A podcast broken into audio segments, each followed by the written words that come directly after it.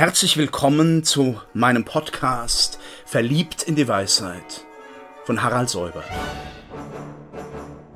Sie hören heute einen Beitrag aus der Reihe Nachgedacht, eine kleine Geschichte des Denkens. Für diese systematische Arbeiten von Aristoteles sehr interessant, wie er die nikomachische Ethik beendet hat. Ich schließe dann nämlich unmittelbar an die Politik an. Da nun die früheren die Frage der Gesetzgebung unerforscht gelassen haben, Trotz Platon sagt er das. So ist es wohl am besten, wenn wir sie selber prüfen und überhaupt die Frage nach der Polis, damit auf diese Weise die Wissenschaft vom Menschen sich nach Kräften vollende, prüfen. Wenn das untersucht ist, werden wir wohl auch eher erkennen können, welche Verfassung die beste ist und wie jeder Einzelne geordnet werden soll und welche Gesetze und Gewohnheiten sie haben wird. Und dann setzt er hier ein in seiner Politik auch mit ganz konkreten Fragen nach den möglichen besten Verfassungen. Sie wissen ja aus den Nomoi von Platon, diese Frage nach dem möglichen Besten verbindet jetzt Idee und Empirie. Das ist es, was Aristoteles sehr stark tut. Und so wie er Gesteine und Wolkenformationen sammelt, katalogisiert, so auch die Verfassungen. Er geht nicht mehr aus von der einen idealen Verfassung, der aristokratischen, der Philosophen. Die anderen sind dann einen Weg nach unten, immer weiter nach unten, sondern er geht von Mischverfassungen aus. Und er sagt, Wissen, um zu handeln nochmal, äh, man muss die Konditionen kennen, in denen eine Stadt ist. Das Klima, die Kultur, die Bildung, all das spielt hinein, damit wir ihr die richtige Verfassung geben können. Bei den Persern ist das was anderes wie bei den Griechen. Aber, deswegen die Mischverfassung, da wird es republikanische, äh, demokratische Elemente geben, auch aristokratische. Aber es gibt Grenzen. Es gibt die guten Verfassungen, also die positivitätsfähigen, und es gibt die anderen, die von vornherein schlecht sind. Tyrannis zum Beispiel. Die sind keiner Weise in eine Mischung zu bringen, sodass ein Gemeinwesen daraus bestehen kann. Aristoteles hat also als erster, vielleicht auch die Historiker, die da dem noch vorausgehen, ähm, die Kunst der Mischverfassung entwickelt. Äh, dieser verschiedenen Elemente. Das ist noch weit entfernt von der Gewaltenteilungslehre des, äh, der Moderne, des, der Neuzeit, ähm, Montesquieu. Aber es deutet sich hier schon an. Und es deutet sich auch an, dass neben der Idee der Gesetzgebung das Wissen um die Geschichte um die Variablen eine große Rolle spielt, um die richtige Verfassung zu umfassen und zu geben. Aber die Verfassung ist das eine.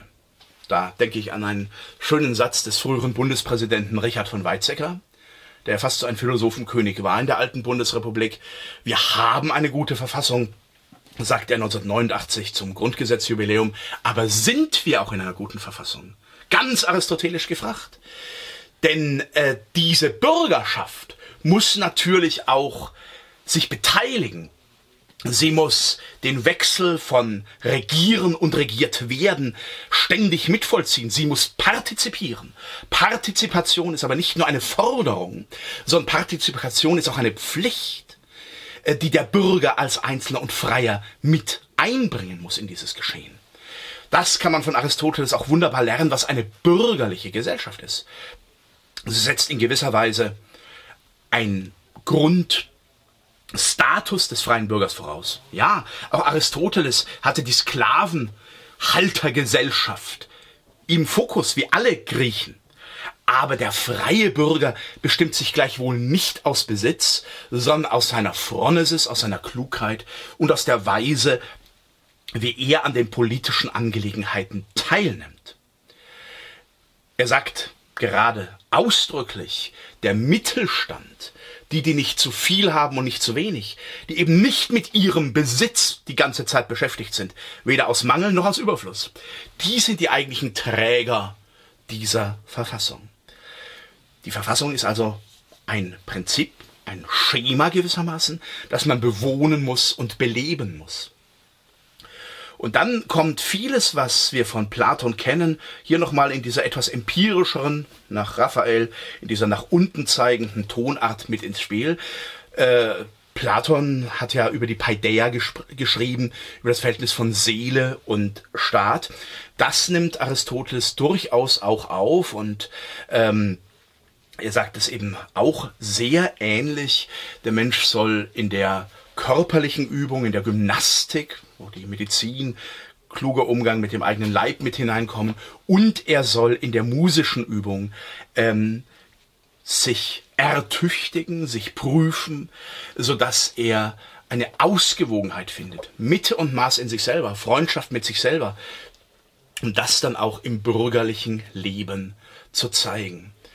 Dieser Begriff des Bürgerlichen, der Politicae Koinonia, ist lange abgewertet worden, etwa Marxismus und Neomarxismus. Man hat dann gesagt, ja, bürgerlich, das heißt mehr oder weniger untertan. Da muss man bei Aristoteles nachschauen, um zu sehen, das ist ganz anders. Bürgerlich heißt gerade frei. Es heißt frei in der Akzeptanz von Ordnungen, aber auch an der Mitwirkung der Umgestaltung dieser Ordnungen in einer Freiheit im Gesetz, im bürgerlichen Gesetz. Die bürgerliche Gesellschaft hat eine lange nachwirkende Rolle gespielt für Europa. Es ist eben gerade keine Untertanengesellschaft, sondern eine freier Bürger. Und in Zeiten, in denen teilweise bürgerliche Grundrechte, mehr oder weniger berechtigt mag das sein, außer Kraft gesetzt werden, sollten wir auch wieder neu schätzen, was eigentlich Bürgerlichkeit ist. Diejenigen, die die Bürgerlichkeit abgeschafft haben oder abschaffen wollten, haben meines Erachtens nicht humanere Ordnungen hervorgebracht. Sie haben Volksgemeinschaften hervorgebracht oder Kollektive, die diese Partizipation gerade nicht erlaubt haben. Und da sage ich noch was zur ähm, Wirkungsgeschichte der bürgerlichen Gesellschaft. Ich empfehle Ihnen übrigens sehr die Studien meines Lehrers und Doktorvaters Manfred Riedel über die bürgerliche Gesellschaft bei Aristoteles und dem Ausgang davon, der das sehr schön untersucht hat. Ähm, die französische Rechtssprache des 20. Jahrhunderts, aber schon im 18. beginnend, hat zwei Begriffe für Bürger. Den Bourgeois und den Citoyen. Der Bourgeois ist der Besitzbürger, der Citoyen ist der Aktivbürger. Äh, das tritt teilweise sehr weit auseinander, auch gerade in der linken Kritik am Bürgertum. Die meinen dann den Bourgeois, aber sie sehen nicht, dass der Bourgeois zugleich Citoyen ist. Für Aristoteles ist der Bürger beides. Der Besitz ist aber nicht im Zentrum, sondern die Beteiligung, die Partizipation ist im Zentrum. Und damit hat Aristoteles eine politische Philosophie geschaffen, die nicht an einer bestimmten Staatsform oder Herrschaftsform haftet, die nicht notwendigerweise jetzt Aristokratie oder Monarchie befähigt, und legitimiert und anderes zurückweist, sondern die aus dieser Mischfassung, Mischverfassung, den Grundkonsens der bürgerlichen Gesellschaft für verschiedene Ordnungen skizzieren kann. Das sollte von großer Bedeutung sein und das sollte Aristoteles auch dieses Fernwirken sichern, weit über die Antike hinaus und auch weit über die kleine Polis hinaus, die ja sehr viel über 10.000, 6.000, 8.000 Leute nicht hinauskam. Man konnte mit den aristotelischen Prinzipien auch Flächenstaaten eine Ordnung geben und hat sich an ihnen orientiert. Also ein eindrucksvolles Gesamtwerk in diesen tektonischen Platten, Logik, theoretische Philosophie, praktische Philosophie, ähm, das uns eigentlich bis heute nachzudenken gibt und äh, wo wir sagen müssten, na, ohne Aristoteles wäre die Welt viel weniger begreiflich und auch viel weniger in humanen Normen fassbar gewesen. Der Titel Hor Philosophos ist schon ganz interessant und eigentlich auch bis heute ähm, von Interesse. Ich habe vielleicht in der Platon-Vorlesung oder in Platon-Sequenzen schon dieses, diese Anekdote von Günter Patzig erzählt. Aristoteles, ist wie im Fußballspiel, ist der beste der Philosophen auch technisch der Beste der Antiken. Platon aber ist der Größte. Wenn man sich das etwas vor Augen führt, kommt man sehr schön in die Temperamente von beiden hinein. Bei Platon fliegen sie. Sie fliegen in die Mystik, sie fliegen ins Göttliche. Sie fliegen in den Eros, in die Idee, in den Ideenhimmel. Bei Aristoteles kartografieren sie die Wirklichkeit. Das ist mehr als ein Apotheker. Das ist auch wirklich ein sich im Denken orientieren lernen.